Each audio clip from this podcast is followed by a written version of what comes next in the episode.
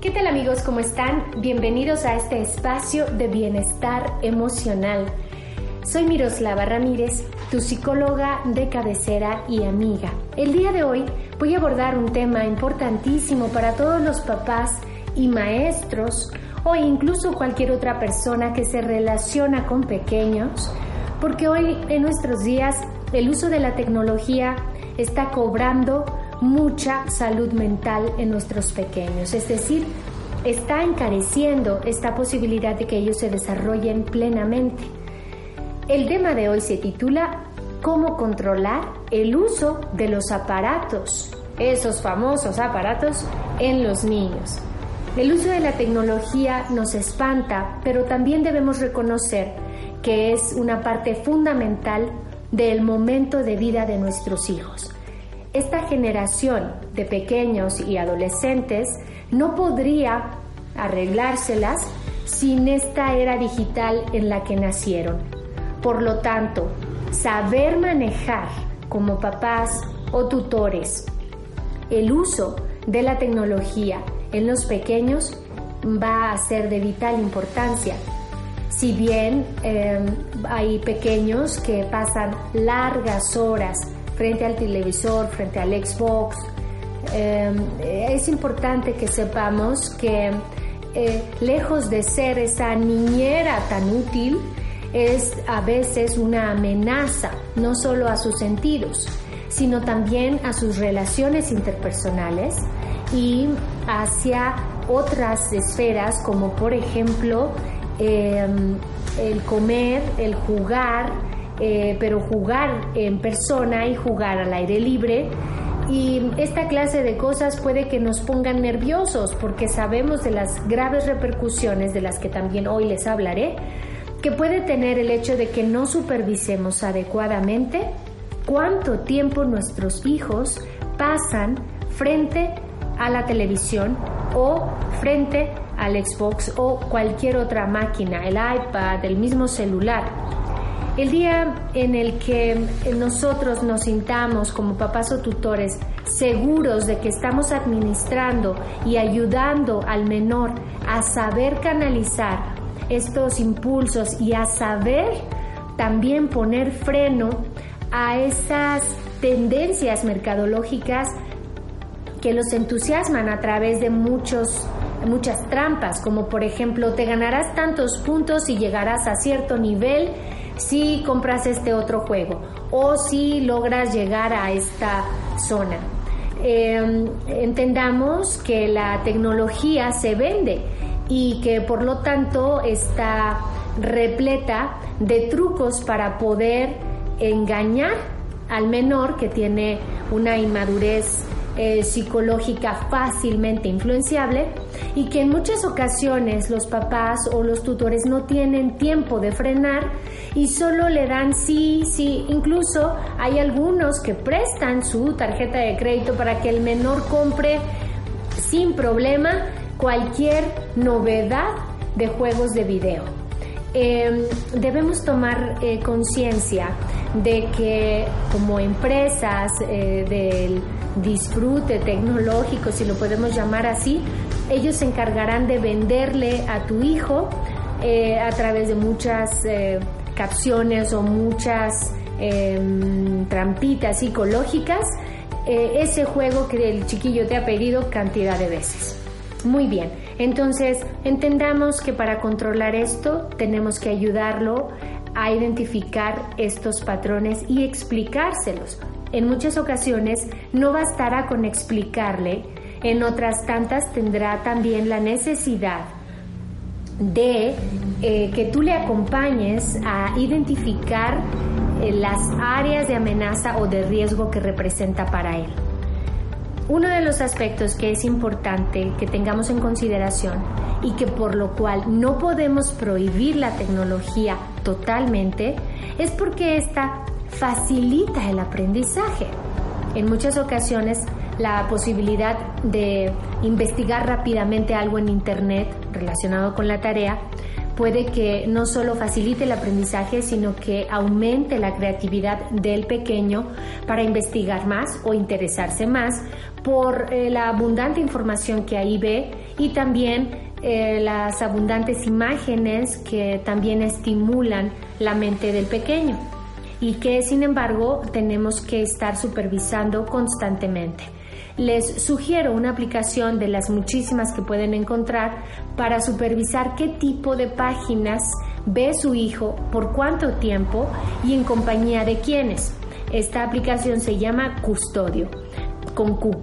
Sin embargo, tú puedes eh, investigar otras que puedes eh, fácilmente descargar y que las cuales te pueden estar alertando del uso de la tecnología en tus pequeños. Un segundo aspecto que es importante aquí es que el uso de la tecnología no la podemos sancionar o satanizar porque esta fomenta intereses para que el chiquillo o la chiquilla logre encontrar lo que le apasiona. Tengo en, la psicoterapia, en mi consultorio, muchos casos de jóvenes que acercándose ya a la universidad no tienen ni idea de lo que desean elegir, no tienen noción ni la certeza del área en la que quieren trabajar a lo largo de su vida. Y esto se debe, en muchas ocasiones, los chicos llegan a mi consultorio eh, queriendo discernir qué es aquello que les apasiona. Vienen a desarrollar un perfil vocacional o un, grupo de baterías que nos ayuden a identificar la pasión o la, la, profesión que desean estudiar.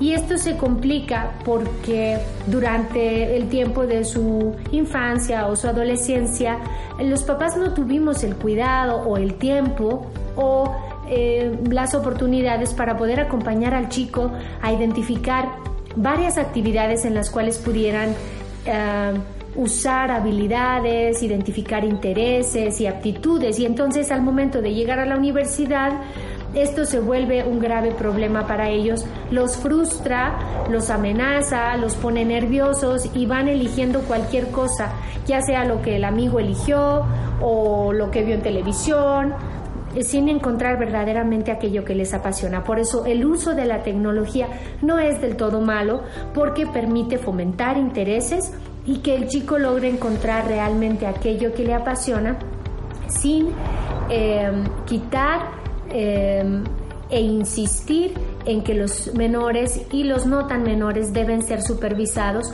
y controlados en el tiempo que duran frente a este, esta clase de tecnología. Eh, entendamos también otro aspecto que es riesgoso eh, en este tema de cómo controlar el uso de los aparatos. Y esto tiene que ver con la seguridad. Eh, la inseguridad en Internet es vasta, es muchísima, necesita control parental.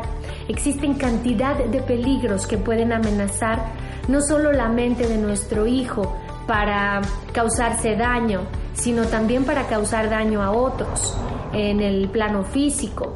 Sin la intención de ser maquiavélicos, los pequeños pueden, a través de la curiosidad, practicar o crear cosas que eh, finalmente dañan la integridad de otros, de otros menores o de sí mismos.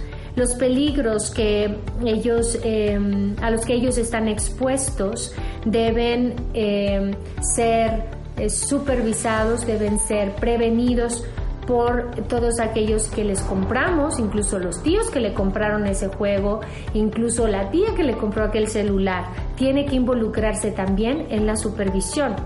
Aquí te doy unos tips por último. La tecnología em, es algo que hoy día los chicos pueden no nada más necesitar, ya la exigen. Yo te sugiero que hagas un trato con tu pequeño, que dialogues y que llegues a, tomar una decisión en donde el pequeño también se sienta incluido y que no crea que es solo una situación de exigencia en donde a él no lo involucra nada. Lo ideal es que cuando a un menor se le ponen límites, él, o sea, el chiquito, se ve involucrado también en la decisión de ponerse límites. La tecnología es un derecho que se gana. Así que el pequeño sí tiene el derecho de usar la tecnología, pero se lo tiene que ganar.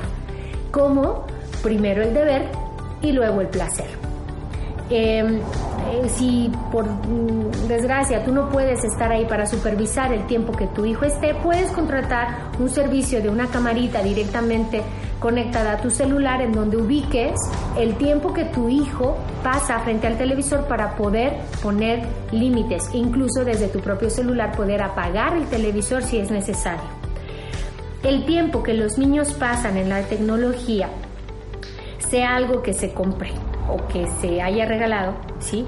Hay que aplicarlo con otro tipo de actividades. Si vas a jugar una hora, bueno, vas a hacer tenis o natación otra hora. Tiene que ser equiparable, ¿no? Te recomiendo que nunca le des el número de tu tarjeta de, banco a tu pequeño para hacer compras y que mejor te enseñes y te involucres en cómo hacerlo tú mismo. Hay ocasiones en las que la prisa nos lleva a que ellos hagan todo y entonces empezamos a dejar de involucrarnos en esto. Y un tip más. Em, debes usar aplicaciones educativas también y no solo de pasatiempo. Eh, hay que fomentar actividades no virtuales, aquellas que tengan que ver con la naturaleza, con el contacto con otros niños, porque no olvidemos que las habilidades interpersonales y sociales dirigirán muchísimo la vida emocional de tu pequeño. Hay que realizar arte, hacer experimentos de ciencias y hay que disminuir en todo lo posible los estados de soledad o ensimismamiento en los pequeños. Me despido de ti deseándote que construyas más bienestar emocional a través de mi canal. Te invito a que le des like si gustas a mi página para que puedas estar actualizado en lo más reciente sobre cómo aprender a vivir plenamente. Soy Miroslava Ramírez, psicóloga. Hasta muy pronto.